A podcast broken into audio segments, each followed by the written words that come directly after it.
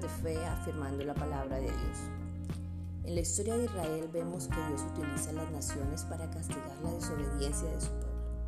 Y aún en medio del juicio decretado y ejecutado por Dios contra Israel y las naciones, siempre ofrece su esperanza y su gracia abundante para sus escogidos.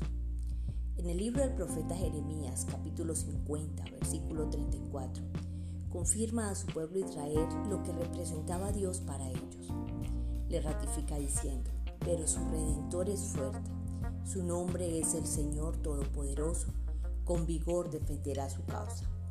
Mis amados, estamos posiblemente en medio del desierto, quizás entramos a Él como consecuencia directa de nuestros actos, de nuestras decisiones o porque Dios mismo en su propósito nos quiere enseñar algo. Sea cual fuere la causa, Dios sigue siendo el Todopoderoso, que nos redime, que nos defiende aún en medio de la prueba. No estamos solos, Dios no nos ha abandonado. Por más soledad y afrenta que vivamos, Dios sigue siendo Dios y nos ayuda en medio del dolor, pues Él no puede negar su carácter fiel para cumplir sus promesas.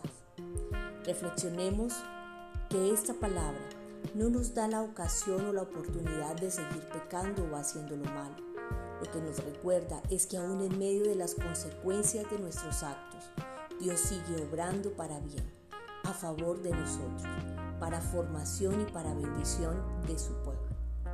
Valoremos lo que Dios está formando en nuestras vidas y mantengamos firme nuestra profesión de fe. No estamos solos, Él defenderá nuestra causa. Él es el Señor Dios Todopoderoso. Él es el Dios en quien hemos creído. Feliz y bendecido día, Ministerio Casa del Padre.